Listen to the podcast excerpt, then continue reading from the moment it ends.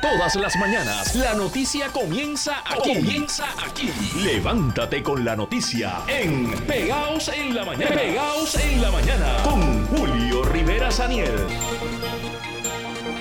Parecería que por fin podría cuajarse un alivio contributivo para el año 2023. Eso ha anticipado en Pegados en la Mañana el secretario del Departamento de Hacienda, Francisco Paredes, quien aseguró que, por lo menos desde el punto de vista del gobierno, ya los números están hechos y cuadran para dar un alivio contributivo que podría ser, o ya bien sea en las planillas o en el IBU o en ambos. El problema es la Junta de Control Fiscal, cuyos pronósticos de recaudos año tras año se equivocan y hacen pronósticos por debajo de lo que eventualmente se convierte en los recaudos del Estado. Buenos días, esto es Pegados en la Mañana por aquí por Radio Isla 1320. El secretario de Hacienda reveló en Pegados que ya está en conversaciones con la Junta para hacerle entender que sus pronósticos de recaudos mm, se quedan cortos. Tanto así que este año y el año anterior hubo un exceso de recaudos que no fue anticipado por la Junta de Control Fiscal. Vamos a escucharlo. Si he entendido correctamente, secretario, eh, el gobierno tiene la intención de reducir la tasa del IBU, pero las proyecciones hasta ahora equivocadas de la Junta sobre los recaudos han imposibilitado que esa propuesta trascienda. Sí, y no quiero limitarlo a la tasa del IBU, yo creo que reducciones en tasa eh, a, nivel general, ¿verdad? No descartamos que las reducciones se manifiesten más a nivel de, contribución sobre ingreso que, de impuesto de venta y uso o, o, a la inversa, pero... O sea, podría haber una reducción en la tasa contributiva. Exactamente, si el gobernador desea que, haya una, una reducción en, en tasas contributivas y, creemos que hay un espacio fiscalmente responsable para, para poder de alguna manera reducir esa carga contributiva eh, a nuestros contribuyentes. Mire, ¿y esa reducción podría ver la luz en el 2023? El gobernador me ha pedido que, logremos implementarla a la, a la, brevedad y, pues hacia ese camino es que es que vamos, pero no quiero verdad eh, indicar una fecha particular. Eh, hay que darle espacio también a los compañeros de, de, la Junta. Si fuera por el Departamento de Hacienda y por el gobernador de Puerto Rico, se hubiese dado desde el mismo 2021. o sea que el freno aquí es la Junta de Control Fiscal, para hablar claro.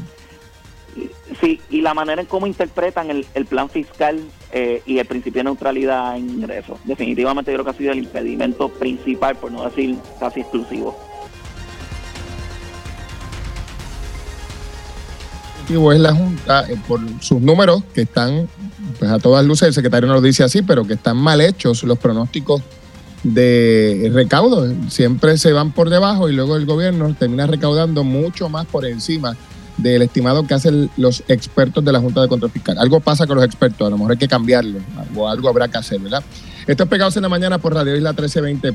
Oigan, hablemos de la alerta Chanti. Se activó esta semana por primera vez para eh, buscar a una joven de 18 años que se dijo eh, eh, es paciente de salud mental y, y, se dijo que la alerta Chanti se activó porque era una paciente de salud mental.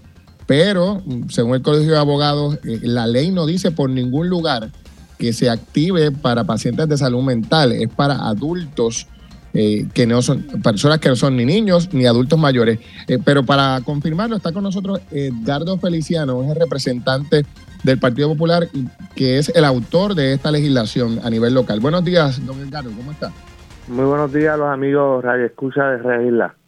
Gracias por acompañar. Bueno, don Edgardo, se, se activó de manera correcta el, el alerta Shanti para alegadamente para pacientes de salud mental. Eh, esa, eso es lo que es incorrecto. Esta ley, y le voy a dar un feedback de dónde surge esta ley. Esta ley viene del estado de Virginia, donde esta joven Achanti eh, fue desapareció, tenía 20 años y ninguna de las alertas la cubría. Por eso es que esa ley eh, cubre a los mayores de 18 años en adelante. El artículo de esa ley, y, cito, discapacidad física o mental comprobada o que la desaparición del adulto haya sido involuntaria, incluyendo el secuestro. O sea que no simplemente se limita a la discapacidad mental.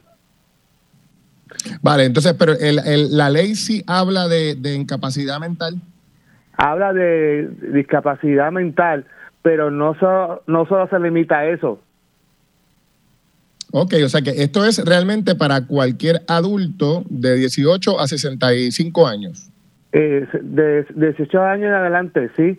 Acuérdense que hay una ley, está la Silver, que es de 60 años para condiciones de Alzheimer o de demencia, y está la Amber, que es para menores. Este grupo de 18 años en adelante se, queda, se quedaba descubierto porque ninguna alerta la cubría. Y ahí es que viene esta alerta Chanti para cubrir este, este grupo de 18 años en adelante. Vale, eh, el Colegio de Abogados había levantado la atención sobre el hecho de que, ¿verdad? Si uno activa la alerta y dice que una persona tiene problemas de salud mental, pues se está revelando eh, un diagnóstico a todo el país, ¿verdad? Julio Rivera Saniel tiene un diagnóstico de depresión o tiene problemas de salud mental y que eso podría ser violatorio de los derechos del paciente.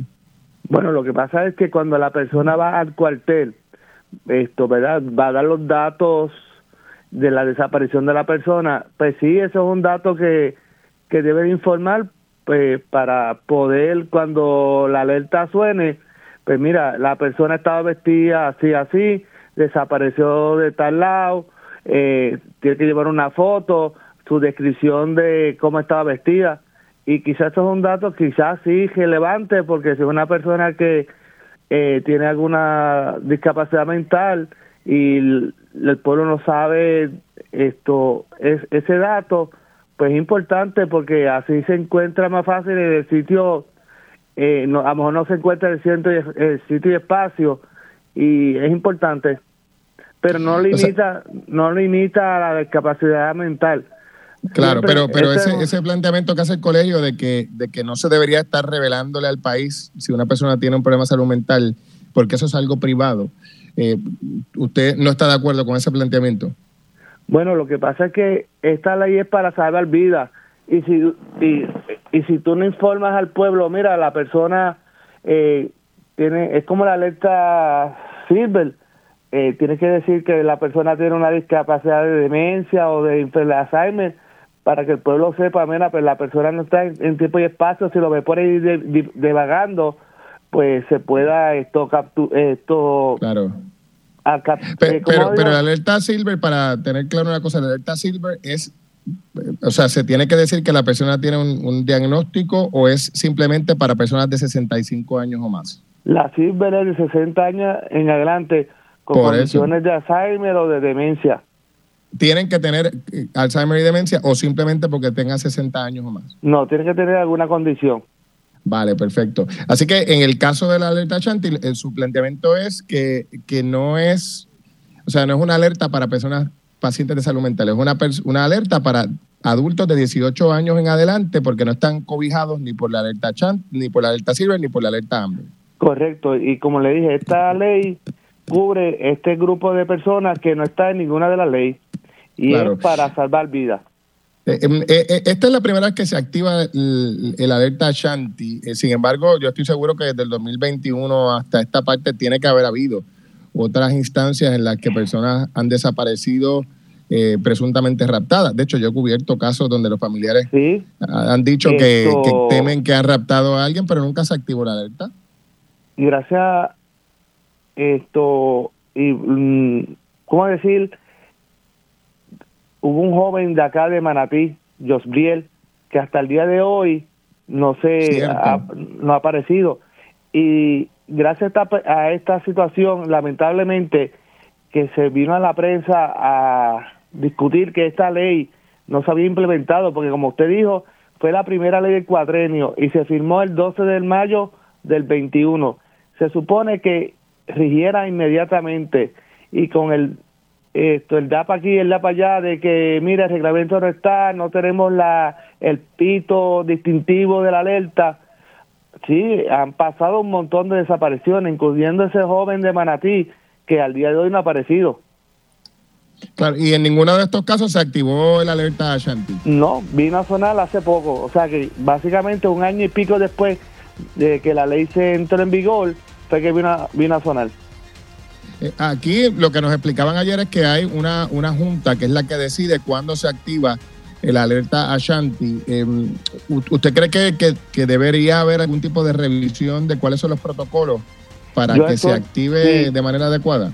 Exacto, yo exhorto a la policía que lea detalladamente esta ley, porque esto es para salvar vidas. Si es una falsa eh, alarma que da a la persona información, esta ley tiene esto una multa por el, y sería un delito menor de mil dólares. Así que esto es para salvar vidas. Después que la persona cumpla con los requisitos de la ley, tiene que activar la alerta inmediatamente. Claro, y la ley dice que es para un adulto de 18 años en adelante que cuya vida podría estar en riesgo incluso de rapto, ¿no? Correcto. Claro que sí. Bueno, pues le agradezco, representante. Gracias por estar con nosotros aquí en Radio Isla 1320. Muchos saludos. A sus órdenes. Muy buenos días a todos los radioescuchas. Hasta luego. Ahí tenemos ustedes al representante Feliciano, que es el autor de esta medida que convirtió en ley la alerta Shanti. Está diciendo que hay una interpretación errada de de, la alerta, tanto así que ha habido montones de potenciales raptos, personas que no han aparecido y que nunca se activó el alerta. Se vino a activar ahora con el planteamiento de salud mental, pero la ley no es para pacientes de salud mental, es para adultos de 18 años o más. Esto es Pegados en la Mañana.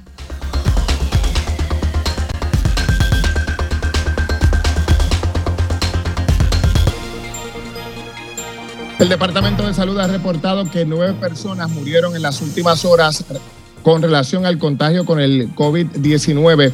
Números que recuerdan a los comienzos de la pandemia y, en los que se nos decía que la cosa estaba fuera de control. El día anterior murieron 12 personas y las autoridades salubristas del país han estado advirtiendo a los ciudadanos sobre la importancia de retomar el uso de las mascarillas y en el caso de que usted lo decida de administrarse la vacuna bivalente, tras recordar que después de seis meses, después de seis meses, la efectividad de las vacunas del COVID comienza a menguar. Por lo tanto, si usted se vacunó hace más de seis meses, para todos los efectos prácticos usted no está adecuadamente vacunado. A eso se suma el hecho de que el Departamento de Salud ha dicho que ya hay una epidemia de influenza y las cifras de vacunación para esta enfermedad están lejos de los números deseados. Buenos días. Esto es Pegados en la Mañana por aquí por Radio Isla 1320. Así que son nueve muertos, personas muertas por el COVID, 238 están hospitalizadas por la misma condición. De esas son 25 casos pediátricos y 213 adultos. Vamos a estar ampliando sobre esto en breve, pero antes hablamos sobre el mercado de vivienda eh, y, los problemas para conseguir casa. Les decía que ayer la compañera Silvia Escoto en Noticentro presentó un caso de una mujer que lleva un mes viviendo en una casa de acampar en el patio de su amiga en Patillas. Ella está tratando de alquilar y no consigue vivienda de, de alquiler. Ahí tienen ustedes la imagen de esta mujer, doña Ciari Figueroa, eh, que dice, mira, no consigo, los precios están muy altos y para comprar ni, les cuento. Nos acompaña esta hora la senadora María de Lourdes Santiago del Partido Independentista Puertorriqueño, eh, que ha estado denunciando el desplazamiento de personas, en particular en el área de Puerta de Tierra. Buenos días. Muy buenos días a ti, Julio, a todos en la estación y a quienes nos escuchan. Gracias por acompañarnos. Bueno, eh, usted ha estado siguiendo este tema de cerca y bueno, parecería que la cosa no va mejorando ni mucho menos. Así es, uno de los elementos que contribuye a esa situación tan dura que tú has estado describiendo es la proliferación de alquileres a corto plazo que se mercadean sobre todo a través de, plataformas digitales. Y uno de los sitios que más duro ha sentido ese impacto es Puerta de Tierra se estima, Julio, que puede aumentar hasta un 23% el precio de una propiedad una vez los edificios, las casas a su alrededor comienzan a mercadearse dentro de estas plataformas digitales. Y pensaríamos que la función del Departamento de la Vivienda, de la Autoridad para el Financiamiento de la Vivienda, debería ser aliviar esta situación, es todo lo contrario. En el caso de Puerta de Tierra, hace poco más de un mes, la Autoridad para el Financiamiento de la Vivienda eliminó de cinco estructuras de su propiedad, o sea, edificios del pueblo de Puerto Rico, eliminó las restricciones de que tenían que dedicarse esos edificios a vivienda de interés social, precisamente para que la gente no tuviera que competir con estos precios inaccesibles del mercado.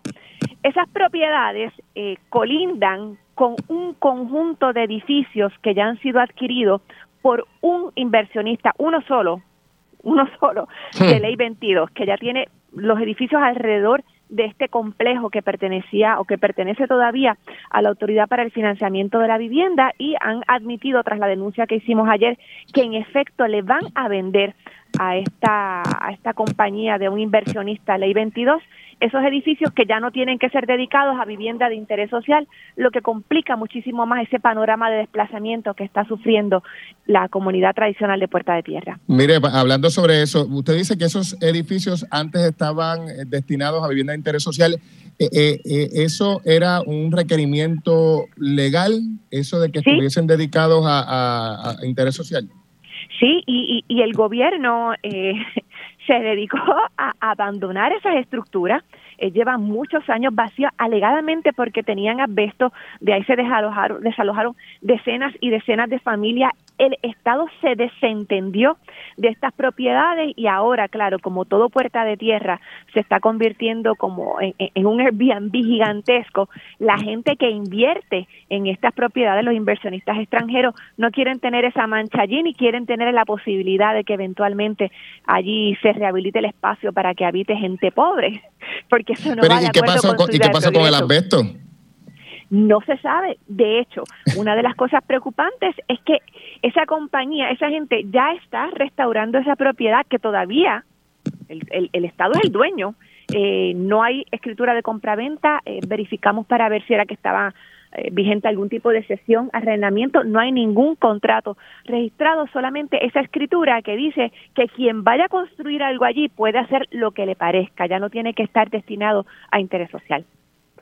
Mire, entonces, em, me está comentando usted que un solo inversionista del E22 se ha quedado con cuántos negocios, con cuántos edificios? E, ese en particular tiene 14 propiedades, pero en total son, en total son más de 30 las propiedades adquiridas por inversionistas extranjeros en ese espacio pequeño de Puerta de Tierra, eh, en un proceso que comenzó con la venta de la escuela Martín Brombo, que era la escuela a, la que iban los niños de la comunidad. El Estado cerró esa escuela, la vendió, es una propiedad frente al mar, se vendió solamente en 500 mil dólares. Así que se sigue eh, cercando a la comunidad, ¿verdad? Se sigue estrechando ese asedio y, pues la gente no tiene a dónde irse, literalmente, ya ni, ni baratos ni caros, sencillamente no va a haber espacios disponibles para los puertorriqueños en la comunidad de Puerta de Tierra. Y, ese, e, eso que usted está describiendo está ocurriendo en mayor o menor escala en otros puntos del país. Eh, y, hemos visto informes de, de, think tanks de economía que han estado planteando que, por ejemplo, matrimonio de servidores públicos, con el salario que gana un servidor público, dos personas productivas ya están fuera del mercado de vivienda, no podrían comprar nunca una casa en Puerto Rico. Ni comprar ni alquilar, porque otro de los problemas ahora mismo en Puerto Rico se estima y, se dio eh, se dieron a conocer estas cifras la semana pasada en Puerto Rico se necesitan 74 mil unidades para alquiler y entre hmm. la gente que está esperando por vivienda social, por vivienda pública, hay 25 mil familias. Entonces, alquileres de 2 mil, 3 mil, 4 mil dólares están fuera del alcance de la gente. Y mientras esto ocurre, el Estado, que debería estar promoviendo políticas para eh, tratar de, de, aliviar esta crisis, lo que hace es ponerse del lado de los inversionistas. ¿Qué hace la Administración de Vivienda Pública? Oye, con el dinero que está llegando al país, en lugar de rehabilitar esos edificios, en lugar de ponerlos a disposición de la gente que no va a poder pagar los nuevos alquileres. ¿Cómo es que está entregándoselo a, inversionistas? Ah, a través de un proceso de algo que ellos llaman subasta informal. Eh, ve tú a saber cómo, cómo fue que eso se negoció. y ese patrón que vemos en toda la isla necesita intervención del Estado, eh, que, te digo, eh, eh, está del lado de los que desplazan, no del lado de las comunidades. Y claro, e, este problema eh, sigue acumulándose y lo que va a ocurrir es que eventualmente vamos a tener una crisis de vivienda eh, aún peor, que me recuerda, por ejemplo, lo que ocurre ahora en algunas zonas de Nueva York, donde literalmente hay unas listas de espera de miles eh, de personas esperando por un apartamento que puedan pagar. Ya eso está pasando en Puerto Rico ya desde hace años distintas organizaciones han estado denunciando que el perfil de las personas sin hogar ha estado cambiando, lo que asociábamos con personas con eh, eh, uso de, uso problemático de sustancias, no, ahora son familias, ahora gente joven, la historia que tú hacías de una persona viviendo en el patio de una familia amiga, eh, eso se va a seguir extendiendo porque no es posible asumir los precios de, vivienda en Puerto Rico y el Estado, en lugar de procurar que esa situación cambie, pues se está convirtiendo en cómplice de quienes provocan o ayudan a provocar la crisis. Bueno, y, y entonces, ¿cuáles son las opciones, senadora? ¿Verdad? Porque esto lo hemos, lo hemos estado reseñando, se ha denunciado por diferentes eh, artículos de prensa, ustedes en la legislatura, pero ¿hay algún movimiento para, para atender esto? En el caso particular de Puerta de Tierra, nosotros hemos pedido que a través de la legislatura, que radicó una resolución de investigación, se documente lo que está ocurriendo allí, que se haga un censo de la comunidad, que se estudie cuáles son las posibilidades, bueno, las que teníamos antes de que Vivienda vaya a vender estos edificios, ¿verdad? De reubicar a la familia, pero también en el caso particular de la influencia que tienen los alquileres a corto plazo, hay que legislar los alquileres a corto plazo, hay que pedir rendición de cuentas a los inversionistas extranjeros y hay que acabar con esa política de entregarle todo en bandeja de plata al de afuera cuando la gente de aquí la pasa tan difícil. Y hay que procurar eh, establecer algún tipo de, control de precios, por ejemplo, en otras jurisdicciones. En Puerto Rico hubo hasta hace un tiempo una ley de control de alquiler. Es un tema complicado, es un tema difícil, no es una solución en tres pasos rápidos, pero es una conversación que tiene que tenerse, porque el efecto es eh, cada vez habrá más y más familias sin hogar. Bueno, bueno, senadora, gracias por estar con nosotros aquí en Radio Isla 1320. Muchos saludos para usted y bueno, felicidades si no conversamos. Muchas felicidades a, todos, muchas felicidades. Bueno, que tenga buen día. María Lourdes Santiago, senadora del Partido Independentista puertorriqueño y claro que es un, o sea, ¿quién puede alquilar una casa a 2.000, 2.500 dólares? Entonces, en el caso de Puerta de Tierra, pues el efecto ha sido sacar a las personas bajo la excusa de que los edificios están enfermos, pero se le vende el edificio enfermo a un inversionista de ley 22.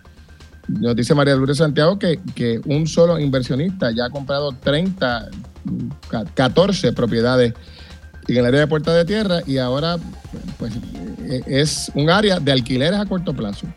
Eh, y se eliminó la, el, requisito legal de que hubiese viviendas asequibles para el alquiler, viviendas de interés social. Esto es pegados en la mañana. Las muertes por COVID-19 continúan en aumento. Ya se ha reportado que en las últimas horas ha habido nueve, el día anterior fueron doce. Y la epidemióloga principal del Departamento de Salud, Melissa Marzán, aseguró en Radio Isla 1320 que las muertes por COVID-19 han superado incluso las ocurridas del año anterior. Vamos a escuchar lo que dijo Melissa Marzán en Radio Isla. Correcto, Mili. Cuando miramos este el asunto de mortalidad, el primer año de la pandemia, en el 2020, en Puerto Rico fallecieron 1.683 personas. El año pasado, unas 1.640. Y este año, ¿verdad? Porque todavía no hemos concluido el año, eh, ya sobrepasamos 2.000, tenemos al menos 2.162 eh, defunciones para COVID-19. Así que en términos de lo que sería el, eh, el, indicador de mortalidad cruda, pues es mayor para el año 2022 en comparación con lo que fue 2020 y 2021. Ahí lo tienen, así que eh, eh, efectivamente pendientes porque los números están altísimos y la prevalencia también ha muerto nueve personas en las últimas horas. Obviamente el llamado no es a que usted se encierre ni se aísle de la sociedad, pero ya sabemos a dos años y pico de la pandemia qué es lo que tenemos que hacer, entre otras cosas, retomar el lavado de manos y el colocarse la mascarilla cuando usted vaya incluso a relacionarse con alguien que no forma parte de su entorno, que usted no sabe qué ha estado haciendo, dónde se metió y si está o no contagiado, no solamente con COVID, virus respiratorio sincitial, micoplasma y la influenza que ya está en niveles epidémicos. Esto es Pegados en la Mañana. Nueve personas han muerto en las últimas horas por COVID-19 y se suman a las 12 del día anterior en momentos en que los números superan a los del año 2020 y a eso se suma el brote, la epidemia, la epidemia de influenza que ya ha sido certificada por el gobierno, lo que está haciendo que las autoridades salubristas recuerden la necesidad de la utilización de mascarilla si usted va a lugares donde hay aglutinamiento de personas o lugares cerrados. Buenos días, soy Julio Rivera Saniel, esto es Pegados en la Mañana por Radio Isla 1320. Mientras retomamos ese tema y en un ratito hablamos sobre la pesadilla para conseguir vivienda en Puerto Rico. Vamos a hablar sobre dos incidentes que han tenido lugar en nuestras carreteras. Nos acompaña hasta ahora el teniente del Viceno, director auxiliar de la División de Patrullas de Carreteras. Buenos días, ¿cómo se encuentra? ¿Sigue por ahí el señor Seno? Bueno, parece que hemos perdido la comunicación con él. Mientras tanto, hablamos sobre lo que ha estado ocurriendo con la pandemia del COVID-19 y vamos a escuchar lo que advirtió ayer la epidemióloga del Departamento de Salud, quien indicó pues, que los números están más altos que en otros puntos de la pandemia del COVID. Vamos a escucharlo. Correcto, Mili. Cuando miramos este el asunto de mortalidad, el primer año de la pandemia, en el 2020, en Puerto Rico fallecieron 1.683 personas. El año pasado, unas 1.640 y este año, ¿verdad? Porque todavía no hemos concluido el año, eh, ya sobrepasamos 2.000, tenemos al menos 2.162 eh, defunciones para COVID-19. Así que en términos de lo que sería el, eh, el indicador de mortalidad cruda, pues es mayor para el año 2022 en comparación con lo que fue 2020 y 2021. Eso es lo que dijo, así que están aumentando las muertes si se compara con el año anterior. De paso, Melissa Marzán advirtió que estamos ya en números de epidemias de influenza y dijo que, bueno, lo ideal hubiese sido que las personas se hubiesen vacunado contra la influenza antes de la temporada pico, pero todavía es recomendable hacerlo porque los números van a continuar aumentando de cara a enero. Vamos a escuchar a Melissa Marzán. Bueno, pudiera, igual pudiera ser ahora, en términos de la clasificación epidemiológica, ¿verdad? Ya hemos visto que, que ya hay varios indicadores, estamos sobre un umbral de alerta, sobre un umbral de temporada, ya este afecta a otros grupos de edad, aunque el 64% de los casos sigue siendo en población pediátrica, igual estamos viendo aumento de casos para otros grupos de edad. Quiero ver si la entendí bien. La realidad es que entonces ya estamos en una epidemia de influenza. Una clasificación, sí, la situación que tenemos de influenza es una, una situación epidémica, ¿verdad? Porque ya lo vemos no tan solo para los grupos pediátricos, sino para otros grupos de edad y a través de todas las regiones de salud eh, tenemos identificado casos de, influenza. Pues entonces estamos ya dentro de una epidemia de influenza en Puerto Rico y en enero la cosa se pudiese agravar.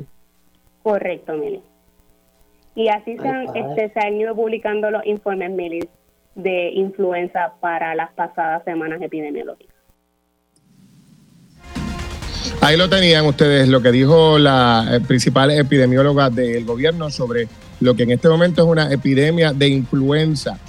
Esto es pegados en la mañana. Mire, prepárese porque existe la posibilidad de que haya un alivio contributivo para el próximo año.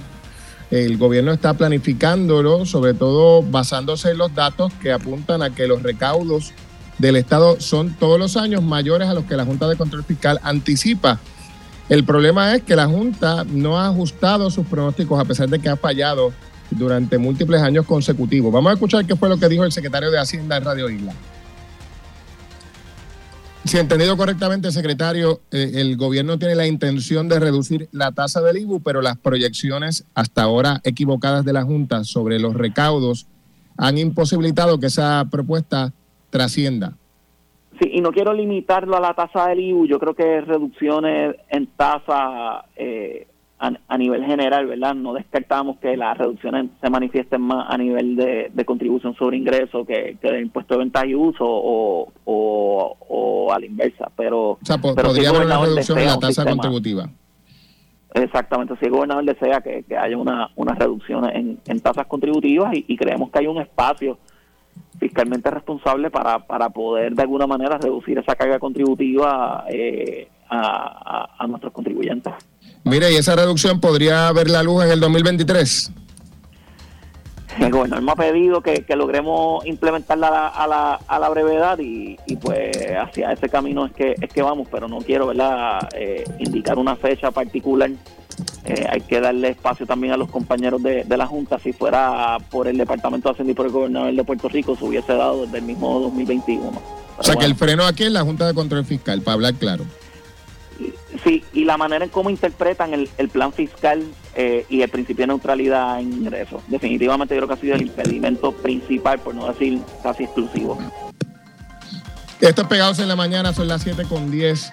Oiga, una combinación entre la proliferación de viviendas de alquiler a corto plazo, tipo Airbnb eh, y estas plataformas de alquiler, y las inversiones de Capital Ley 22 están provocando una escasez de vivienda asequible y por otra parte un eh, problema para las personas que quieren comprar sus casas precisamente por lo primero.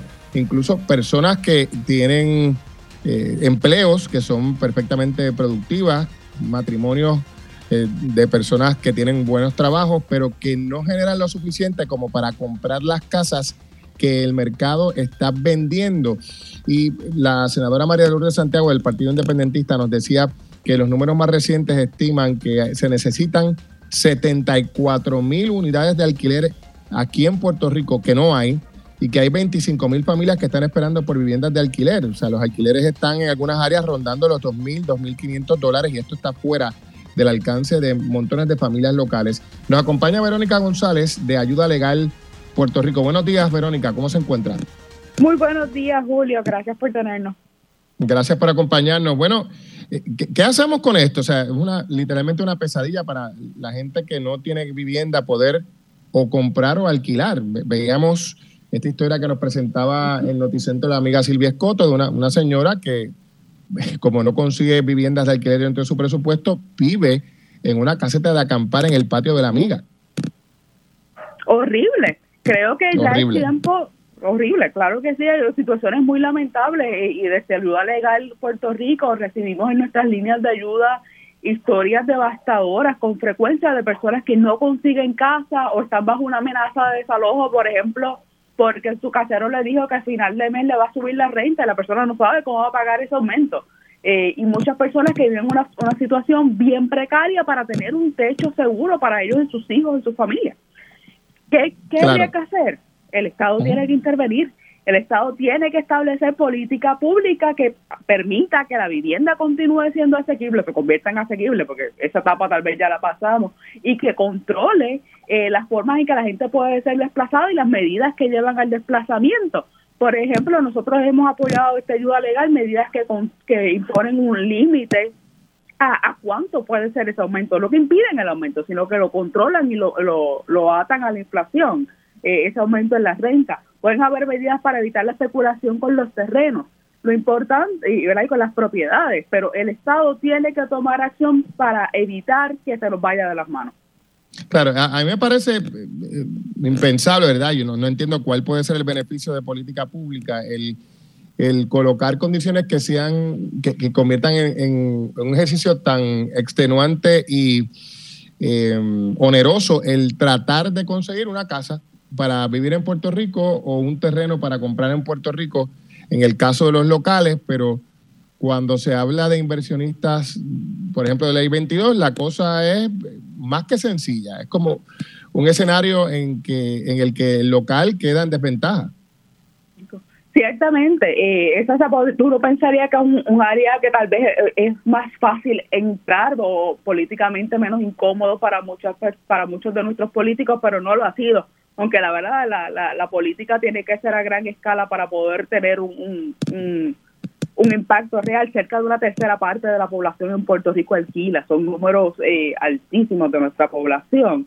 Eh, pero en efecto, no, no se adelanta. Eh, una política pública, por lo menos una política que sea defensora de los derechos humanos, cuando tú estás favoreciendo los intereses de, de ganancia de dinero de un sector versus o en, eh, afectando el derecho a una vivienda digna, que es un derecho fundamental del resto de nosotros. En esa balanza, en nuestra política pública, ahora mismo parece favorecer la ganancia sobre el derecho al techo.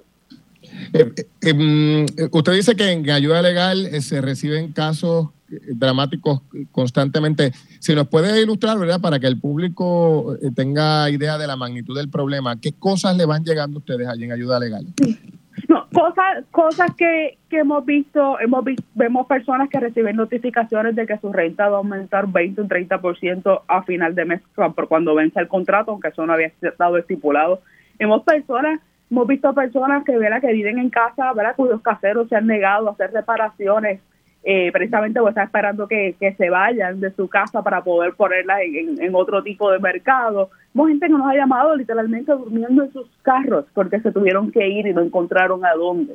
Eh, la situación es realmente eh, es realmente bien difícil para, para muchas personas y en parte eso tiene que ver como nosotros vemos nuestro sistema de vivienda, particularmente para la gente que alquila porque eh, la vivienda del alquiler se ve como una transicional, se ve como una temporera, pero para la mayoría de la gente no es así y no tendría por qué serlo. Eh, el, alquiler podría, alquiler de una vivienda una, una forma adecuada para muchas personas, particularmente personas que no podrían de otra forma alcanzar el, el, el estándar crediticio, ¿verdad? De todas las cosas que se requiere para ser dueños de propiedad pero eso no hace menos que ese espacio que han estado ocupando a veces por 10, 15, 20 años se sienta como su hogar, aunque no sean eh, dueños formalmente de eso. Claro, estaba conversando el otro día con, una, una joven ¿verdad? que está casada y que ella tiene un trabajo, un buen trabajo, eh, y, un, y su esposo también. Y, me decía que llevaban ya un tiempo tratando de conseguir vivienda y reflexionaba sobre el tema y decía, mira, es irónico que yo tengo y mi esposo una mejor preparación. De hecho, tenemos bachillerato, mi esposo y yo, y no podemos, teniendo trabajo, comprar una vivienda mientras mis padres que no tenían educación pudieron comprarse su vivienda, ¿verdad? Con, sus trabajitos. Y estaban considerando tener que irse del país. Y me pareció una reflexión dramática porque no estamos hablando de gente que no es productiva, son gente que están empleadas, que generan sus eh, ingresos, pero aún así no pueden comprar vivienda. Es que Sí, y es, y es una reflexión que probablemente muchos de nosotros hemos hecho en, en, en, algún momento, pero es que el costo de la vivienda es inalcanzable incluso verdad para personas que, ¿verdad? como tú dices, tienen trabajos estables. En Puerto Rico en este año el precio de construcción nueva llegó a sobrepasar el promedio, son 200 mil dólares al año. Las viviendas construidas llegó a sobrepasar los 180 mil dólares. Eh, cuando en Puerto Rico el salario, por lo menos el ingreso promedio por familia, sigue rondando eh, los 20 mil dólares al año. Eh, una vivienda de 200 mil dólares es inalcanzable para gran parte de la población. Ese es el ingreso por familia, el ingreso promedio, 20 mil dólares. Sí, está cerca de 20 mil dólares, debe estar entre 21 y 22, sí. Claro, y estamos hablando de una familia en la que dos personas generan ingresos. El, promedio, eh, ¿verdad? Ese es el, el, número que te dan los datos del censo eh, si es uno o dos ingresos, pues la, el censo no te hace distinción, sino que es el ingreso por familia. Claro, y entonces me dice usted que las, casas más baratas están cerca de 180 mil. El, el, promedio de la vivienda en Puerto Rico de construcción está rondando los 180 mil dólares. De construcción, o sea que ya luego cuando salga al mercado a la venta, que obviamente hay que ganar dinero, pues no son 180 mil, aumenta. No, no, me refiero a que ese es el valor que tienen, pero son viviendas, digamos, ah, viejas. es nueva construcción, una, un proyecto nuevo, ese es el costo de la vivienda sobrepasa los 210 mil dólares. Wow, el, costo de viviendas viviendas nuevas sobrepasa los 200 mil. Imagínense, pues claro, con, un ingreso promedio de 20 mil dólares, ¿quién va a poder comprar? Definitivamente hay un problema. Le, agradezco, gracias por estar con nosotros aquí en Radio Isla 1320. Muchos saludos para usted. Gracias a ustedes igual. Gracias a usted. Bueno, señores, ya a esta hora eh, nos acompaña, ya cambiando de tema. Bueno, la verdad es que uno escucha esos números y dice, claro que la gente no puede comprar casa. Si las casas nuevas mínimo cuestan 200 mil dólares y el ingreso promedio de una familia puertorriqueña es 20 mil dólares. Los números no, no dan, no alcanzan. Esto es Pegados en la Mañana. A esta hora cambiamos de tema para conversar con el designado secretario del DACO, Irán Torres. Buenos días, licenciado. Buenos días, Juli. Buenos días a todos los amigos Radio Escucha. Gracias por acompañarnos. Bueno, secretario, eh, varias cosas. primero, comenzando con, esta controversia en torno a su designación, la, delegación del Partido Popular en el Senado y en la Cámara plantean que usted no tiene los votos, que hay oposición a su designación. Eh, ¿Qué, le han dicho a usted? ¿Se ¿Lo confirman, no lo confirman? ¿Cuáles son los reparos? Pues mira, Julio, la realidad es que yo estoy enfocado en hacer mi trabajo desde que yo fui designado por el honorable gobernador Pedro Pierluisi el pasado 22 de noviembre. No hemos hecho otra cosa que, no sea para seguir trabajando y estar en la calle defendiendo y liberando por los derechos de los consumidores. Así que nos vamos a mantener enfocados en hacer nuestro trabajo y que esa sea nuestra hoja de presentación, ¿verdad? Nosotros creamos la oficina de manejo eh, de asuntos de energía renovable, fiscalizamos en Viernes Negro, ayer estuvimos en la calle fiscalizando la venta de medicamentos ilegales en las estaciones de gasolina. Eh, la gente nos ve en la calle y nos ve activos, así que yo creo que esa es nuestra, nuestra mejor hoja de presentación. Pero a usted le han expresado, mire, designado, el problema es este, eh, atienda tal o cual asunto para que su confirmación pueda ser evaluada de manera positiva. Pues mira, Porque ayer, por ejemplo, conversábamos con Ángel Mato, y disculpe que le, interrumpa, Ángel Mato nos decía que comparando su desempeño en este tiempo con el desempeño del anterior secretario en un tiempo similar, pues que usted estaba por debajo de la expectativa. Pues mira, yo realmente no tengo nada que decir al respecto. Verdaderamente mi, mi misión es mantenerme haciendo mi trabajo, defendiendo los derechos de los consumidores. Como te mencioné, hemos estado bien activos, ¿verdad? Apenas hoy, 22 de diciembre, yo cumplo 30 días en el puesto, un mes, así que yo creo que hemos logrado bastante en este pasado mes y vamos a mantenernos trabajando y enfocados en nuestra misión, que es hacer valer los derechos de los consumidores en Puerto Rico. Entonces, ¿alguien le ha llamado de la legislatura para entrevistarle, para conversar con usted de cara al proceso de confirmación? Y nosotros nos hemos mantenido en comunicación con, algunos eh, legisladores, tanto del Partido Popular como del Partido Nuevo Progresista, en Cámara y en Senado, y hemos tenido reuniones tanto de trabajo como reuniones este, relacionadas a la confirmación de, este servidor. Yo, como mencioné desde un principio, los quiero visitar a todos, me quiero sentar con todos, los quiero escuchar, ¿verdad? Y que me conozcan y que me, y que me evalúen según mi hoja de servicio y el trabajo que yo estaba haciendo. Así que en ese sentido, y lo mismo aplica el señor Ángel Mato, yo a todos con mucho gusto me voy a estar sentando y aclarando cualquier duda o pregunta que puedan tener relacionadas a este servidor el trabajo que hacemos en la agencia del Departamento de Asuntos del Consumidor. ¿Usted cree que su oposición es, la oposición a su designación es realmente sobre su desempeño o hay algún otro elemento como el asunto político partidista? Pues mira, Julio, yo ahora mismo, ¿verdad? Este, estoy enfocado en hacer mi trabajo. No me quiero enfocar en peleas pequeñas relacionadas a cuestiones políticas. Yo realmente quiero quiero este, hacer mi trabajo en el departamento como lo he estado haciendo por los pasados 30 días, así que ese es mi enfoque ahora mismo, ¿verdad? Seguir trabajando y velando por los derechos de los consumidores en Puerto Rico. Bueno, hablemos entonces ahora eh, designado sobre el tema del task force que usted ha creado para atender el tema del gas licuado. ¿Cuál es el propósito real de este task force, verdad? ¿Y, quiénes lo componen? Pues mira, nosotros, este, ¿verdad? Eh, tomando la iniciativa de crear este task force, lo hacemos eh, porque entendemos que en Puerto Rico amerita buscar unas soluciones serias y a largo plazo a, los problemas que tiene la industria del gas licuado en Puerto Rico. Yo creo que el asunto más importante y más medular en cuanto a lo que es la industria del gas en Puerto Rico es que aquí no existe legislación que prohíba eh, que un mayorista sea distribuidor y al mismo tiempo sea detallista, ¿verdad? Que venda gas. Esto ocasiona eh, unos asuntos de mercado donde tienes a personas que le compran a esta empresa y a su misma vez tienen que competir con ellos a nivel de detallista. En ese sentido, esta misma semana nosotros tuvimos una reunión con la representante Estrella Martínez Soto, ¿verdad? quien tiene una pieza de legislación aprobada en la Cámara de Representantes que prohíbe este tipo de prácticas, que la realidad es que yo creo que ese es el mayor problema que hay con la industria del gas en Puerto Rico. Pero este es un asunto sumamente complejo, Juli, para que tú tengas una idea. Eh, en Puerto Rico, ¿verdad? Donde nosotros sí estamos, eh, escuchamos las quejas de los consumidores de que el precio del gas no ha bajado, de que se ha mantenido alto. Eh, pero para que tú tengas una idea, un tanque de gas de 20 libras en Puerto Rico tiene un precio promedio ahora mismo de unos 24 dólares. En Texas, donde está eh, la, famosa mina de Mount Blue, ¿verdad? que es la métrica que se utiliza para tasar el precio del gas a nivel de mercado internacional, ese mismo tanquecito de gas está ahora mismo en 29.99 en la calle.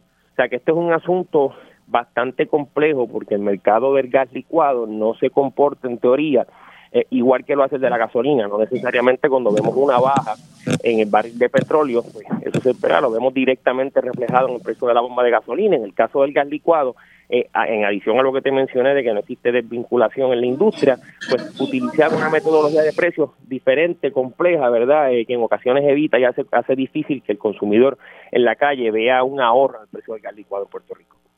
Claro, o sea que por lo pronto eh, la expectativa de un ahorro en el precio es irreal. O sea, eso no es una posibilidad pues que se vea en el corto plazo. nosotros a través de Start Task Force lo que estamos buscando es identificar, ¿verdad? Eh, porque es que en Puerto Rico no está bajando el precio con la velocidad que está bajando a nivel de mercados internacionales. Este, nosotros en el Task Force vamos a tener la participación no tan solo de personal del departamento, sino de economistas expertos en la materia que nos permitan identificar, ¿verdad? Y si es necesario buscar darle más garras al departamento en los informes trimestrales que nosotros le requerimos a la industria de gas licuado en Puerto Rico eh, para identificar, ¿verdad? Si hay márgenes de ganancia que son exagerados, hay algún tipo de, manipulación, nos están escondiendo información porque nosotros en el departamento sí nos mantenemos monitoreando la, la industria, pero yo creo que toda esa este, estadística y toda esa data que nosotros tenemos tiene que ser revisada, actualizada, para que el departamento tenga más garras al momento de hacer valer los derechos de los consumidores. Y efectivamente el departamento tiene estudios y datos empíricos, estamos hablando de, datos anecdóticos, eh, eh, que, que al final son eso, anécdotas, ¿no? Mire, el departamento tiene una división de estudios económicos, ¿verdad? Este, que mantiene este, jurisdicción sobre toda esa data. El departamento se fundó en 1973 y desde ese entonces lo que es el gas, la gasolina, igual que muchos otros productos de uso y consumo en Puerto Rico, ¿verdad? Se mantienen bajo estudios económicos, este, estadísticas de mercado, toda esa información nosotros la mantenemos y la guardamos en el departamento. Por eso es que a pesar de que uno en la calle puede ver ciertas cosas, en lo que son los precios que van directo al consumidor, cuando lo comparamos con estadísticas del departamento, a veces no necesariamente eh, eh, reflejan lo que uno quizás opine en cuanto a lo que ve los precios en la calle. Finalmente, sobre los reparos sobre su designación, usted, usted no renuncia, usted se queda. No, yo me quedo, yo me quedo enfocado en hacer mi trabajo, ese es mi compromiso con el pueblo de Puerto Rico, que yo voy a estar al frente de esta agencia haciendo valer y defender los derechos de los consumidores, así que vamos para adelante, hemos estado bien activos desde Viernes Negro, hemos estado activos esta semana, estaremos activos durante el periodo navideño y no, pienso parar de trabajar, Julio. Cómo no, secretario, gracias por estar con nosotros aquí en Pegados en la Mañana. Muy buen día para usted. Gracias a ti. Buen día. Esto es Pegados en la Mañana. Regresamos en breve, no se vayan.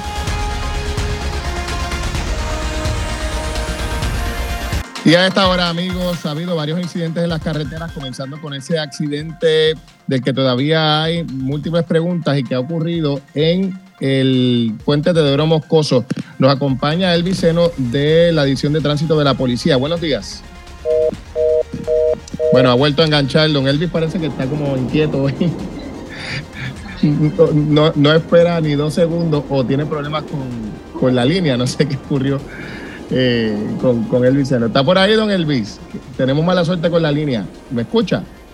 Sí, buenos días, Julio. Saludos. Ah, ahora, ahora sí, ahora sí. Don Elvis, bueno, buen día. Eh, le llamamos para ver eh, qué, ha ocurrido en este caso del accidente de tránsito en el Teodoro Moscoso, donde trasciende que murió una persona de más de 60 años. ¿Qué información tiene? Un hecho lamentable, Rubén siempre hemos estado llevando la exhortación a los conductores que lo hacen bajo los efectos de bebidas alcohólicas, que si va a consumir alcohol no puede conducir un vehículo que utilice los medios de transportación, Uber, taxi o un familiar, pero en este no fue eh, la excepción, a eso de las 2 y 45 de la mañana, el conductor de 70 años de edad que conducía un Ford Fusion en dirección de San Juan a Carolina, lamentablemente lo hacía a velocidad, no guardando una distancia prudente entre vehículos y bajo los efectos de bebidas alcohólicas, impactando con la parte delantera de su vehículo a la parte posterior de un Mazda 2 color blanco.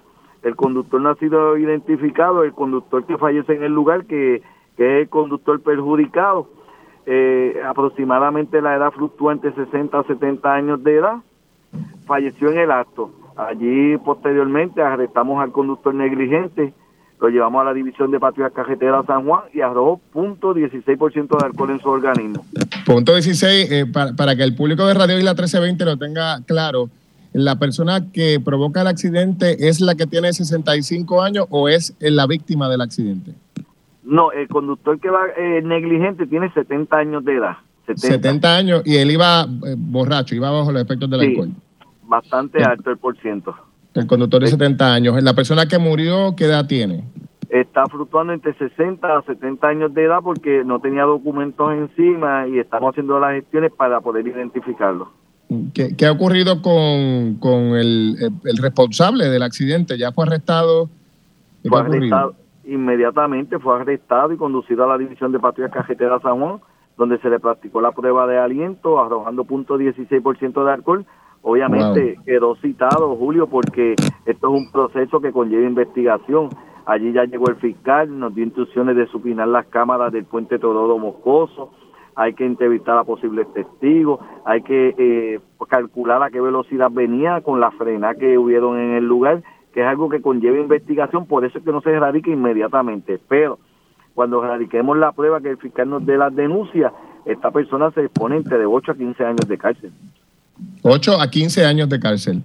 Imagínense. Y estamos comenzando la temporada de Navidad, el momento pico donde el consumo de alcohol incrementa, ¿no? Y los problemas de las carreteras. Mira, nosotros tenemos, Julio, todo nuestro personal en la vía de rodaje, toda vez que ya disfrutamos todas las vacaciones y todo el exceso de enfermedad. Estamos dando el patrullaje en unión al Cuerpo de Investigación Criminal que el comisionado lo, lo, asignó a, este tipo de menester con nosotros. Hemos bajado los accidentes, Julio, porque en el 2021 hubieron 326 y en el 2022 vamos por 259, que estamos menos 67 fatalidades.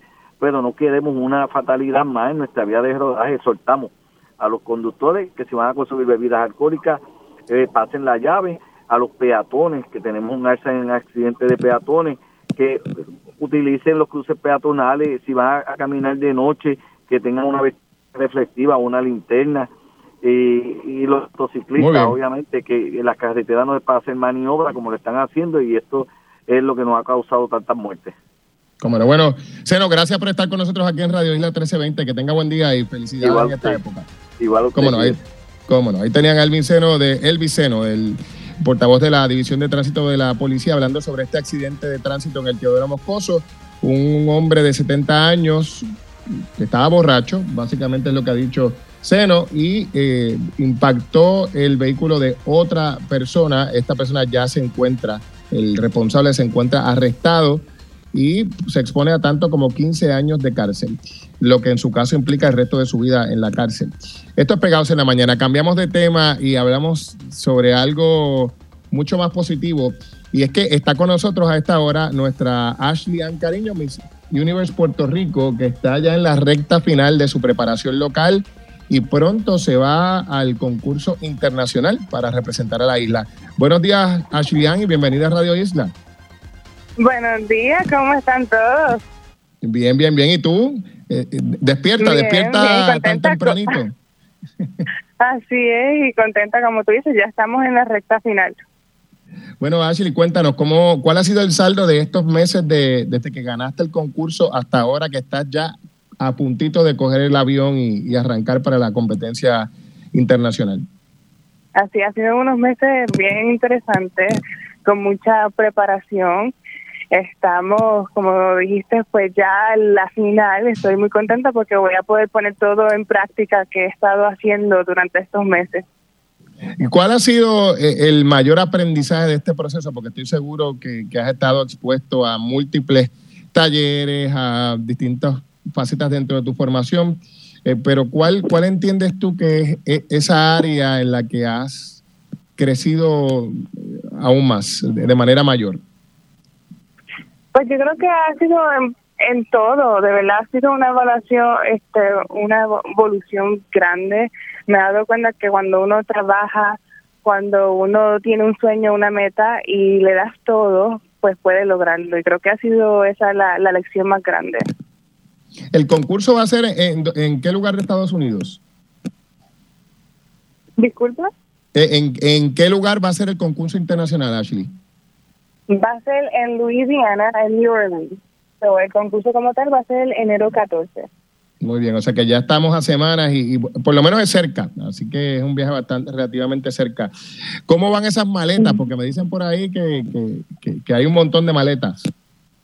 Sí, van a haber muchas maletas, pero estamos preparando un poquito para todo porque el clima va a ser un poco, va a estar frío. Entonces son bastantes maletas Estamos en la preparación con los trajes final, este, la ropa durante la semana, que van a ser varios días. So, ya pronto pues terminamos todo y estamos listos para partir en el 3. ¿Qué, ¿Qué, impone, ¿Qué te impone, si algo, Ashley, el hecho de que cada vez que se mira por ahí, si la gente busca estos portales de los llamados misiólogos de aquí, de Filipinas, de Estados Unidos, de de, diferentes lugares, te colocan siempre en el top 5 o en el top 10 de la competencia internacional. Sí, pues fíjate, eso es, bueno para mí, es como que me da esa alegría de saber que la gente pues tiene ciertas expectativas, que creen en mí, en la posibilidad que tengo, ¿verdad? Para hacer Puerto Rico brillar nuevamente y traer esa corona y como que me empuja más a dar lo mejor de mí porque sé que todo el mundo tiene unas expectativas como siempre lo hacen cuando se trata de Puerto Rico.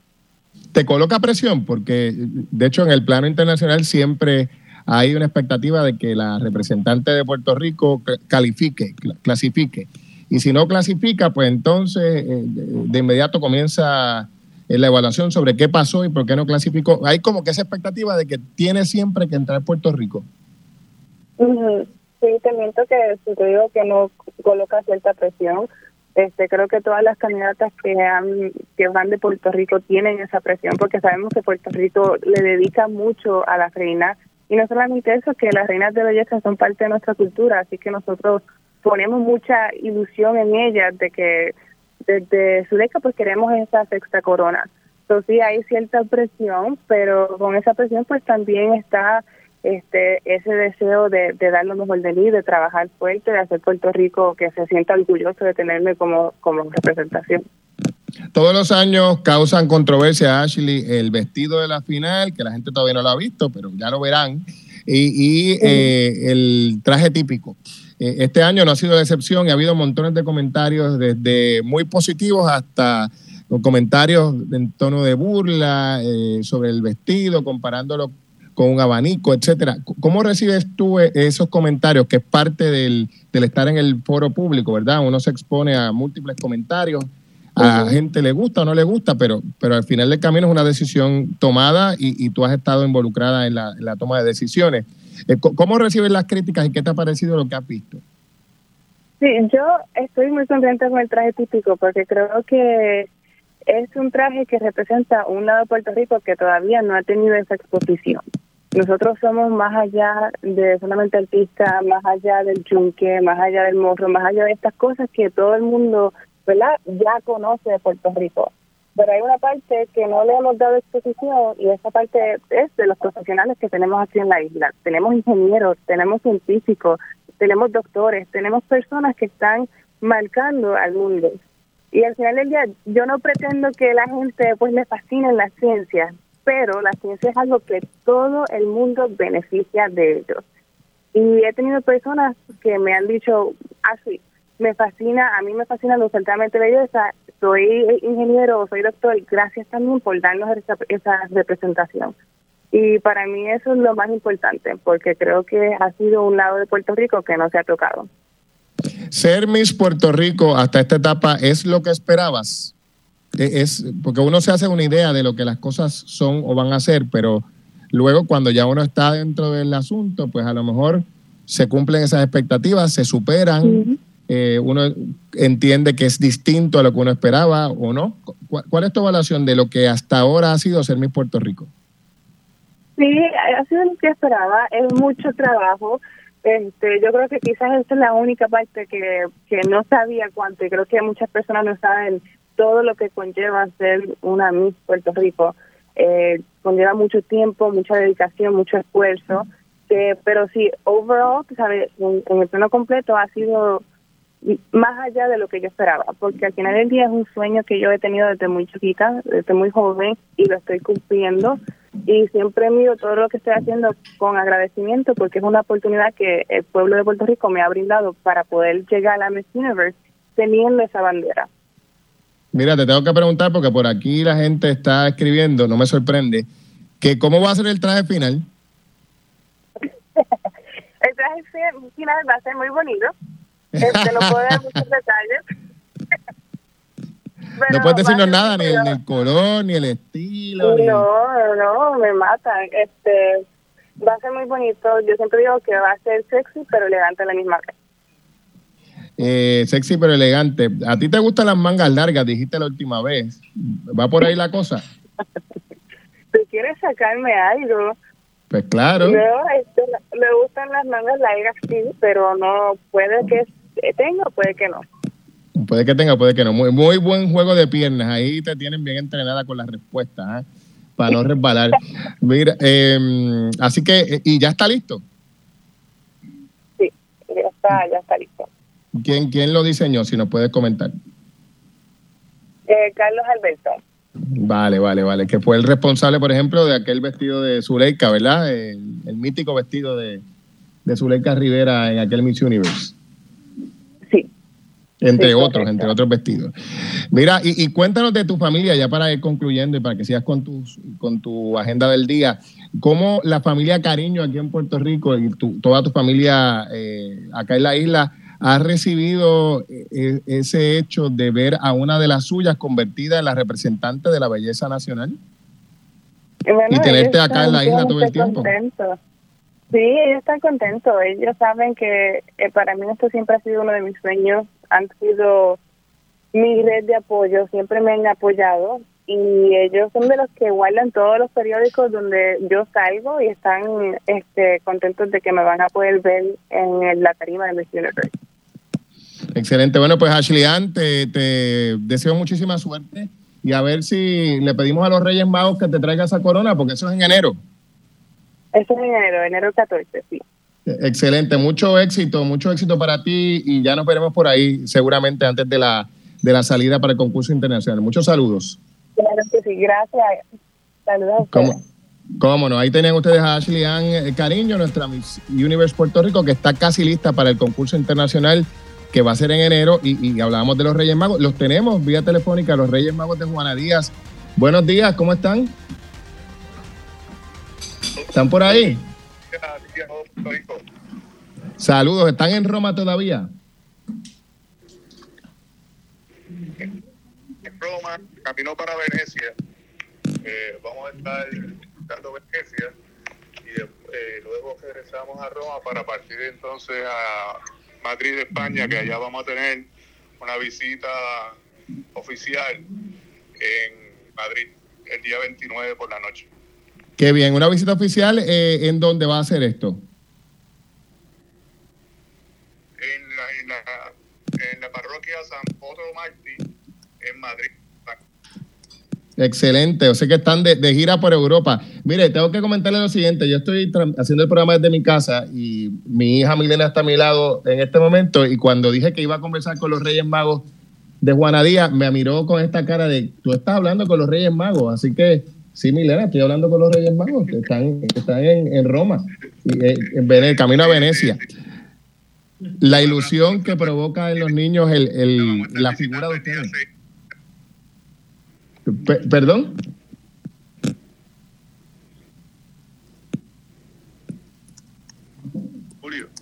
Ahora sí, es que hay un poquito de delay para que la gente lo entienda por la llamada. Me decía usted, porque no, no le escuché completamente, ¿qué me comentaba?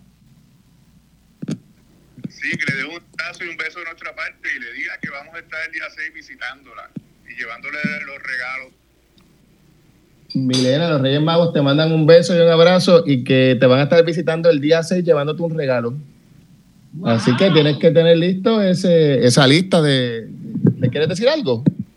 Decirle hola, saludarlo. No, no, ella está tímida, se puso tímida con los Reyes Magos. Pero ya el mensaje está enviado. Bueno, cuéntenos cómo ha sido esa experiencia de poder tener una audiencia nuevamente, una audiencia papal, en este caso con el Papa Francisco, y, y qué le pidieron, porque sé que hubo una petición especial efectivamente, pues para nosotros los Reyes Magos de Juanadía fue una gran bendición. Eh, llevamos al pueblo de Puerto Rico, ¿verdad? En nuestro corazón, en nuestra ilusión de encontrarnos con el vicario de Cristo, ¿verdad? allá en, Roma. Para nosotros fue una experiencia hermosa. Eh, tuvimos la oportunidad de conversar con el Santo Padre, intercambiar eh, gestos, cariños, regalos, peticiones. y fue un encuentro el estilo del, Papa Francisco, muy sencillo, pero a la misma vez muy humano, muy espiritual. Y, pues, pues para nosotros como puertorriqueños, ¿verdad? Como los Reyes Magos de Juanadía, pues fue una gran bendición. Yo creo que esa es la palabra más, más hermosa que puede describir esta experiencia. ¿Y, qué tal la reacción del Papa al verles a ustedes allá eh, eh, y conocer de la, de la carga histórica que tiene la figura de los Reyes Magos de Juana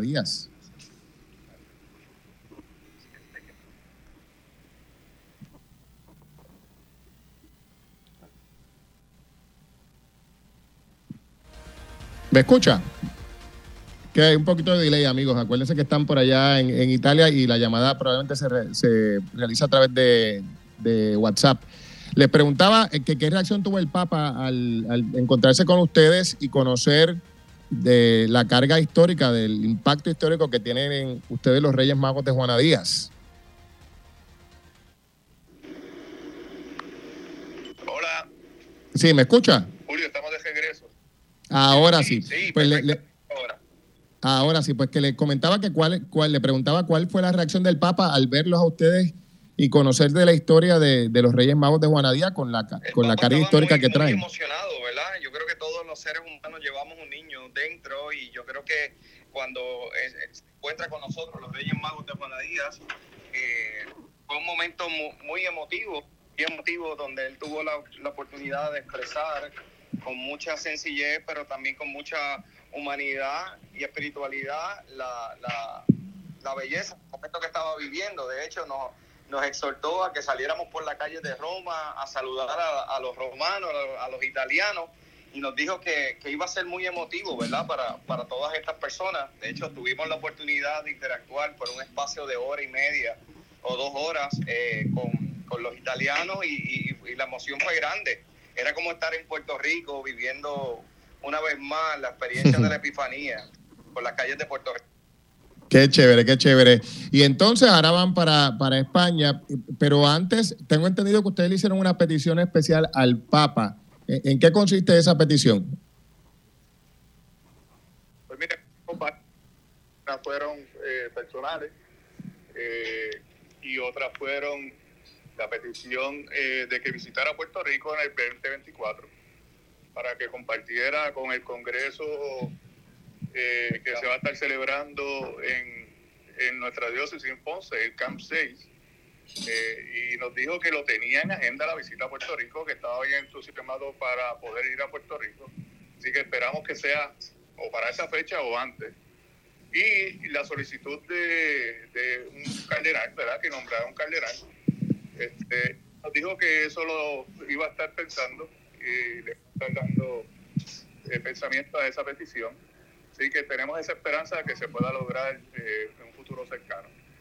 Ojalá, ojalá así sea, eh, sobre todo la parte de, de la visita. Yo estoy seguro que, que, va a causar muchísimo entusiasmo a nivel local. Pero yo les agradezco a ustedes, los Reyes Magos de Buenadías, el tiempo de haber estado con nosotros. Y, y bueno, me dicen ustedes que van a España, luego de Madrid se regresan o tienen alguna parada adicional. Luego de Madrid, estamos a Puerto Rico el 30 y comenzamos con la caravana nacional el día 2 de enero desde nuestro parroquia San Ramón Nonato. De ahí partimos para hacer el recorrido por los diferentes pueblos de Puerto Rico, que este año vamos a estar visitando 10 pueblos. Guayanilla, Huánica, Barranquita, Orocovi, Toa Baja, eh, San Juan, Carolina, Locha, Ponce. Y obviamente regresando a Juanadía el día 5 para celebrar entonces el día 6 nuestra fiesta número 139. Imagínense, 139 años de tradición, se dice fácil, pero, pero hay que tener eh, ganas y tesón para mantener viva esa, esa tradición por tanto, tanto tiempo. Les agradezco a ustedes el haber estado con nosotros desde Italia y les deseo muchísimo éxito en el resto de, de ese viaje y lo que les espera. Muchos saludos para ustedes. Gracias Julio y a todos, mucha feliz Navidad y que la magia de los Reyes Magos siempre los acompañe. Excelente. Saludos para ustedes, los tres Reyes Magos de Juana Díaz, en directo desde Italia, aquí en Pegados en la Mañana por Radio Isla 1320. ¿Viste? De la reina de belleza de Puerto Rico a los Reyes de Juana Díaz. Estamos aquí entre la realeza. Esto es Pegados en la Mañana. Bueno, señores, de esta manera damos por concluida esta edición de Pegados en la Mañana por Radio Isla 1320, deseándoles a ustedes una muy feliz Navidad, porque ya la Navidad es este fin de semana. Eh, esperando que además eh, sea un espacio para que puedan compartir en familia, reconectar con ustedes y con los más que aman. Un excelente día.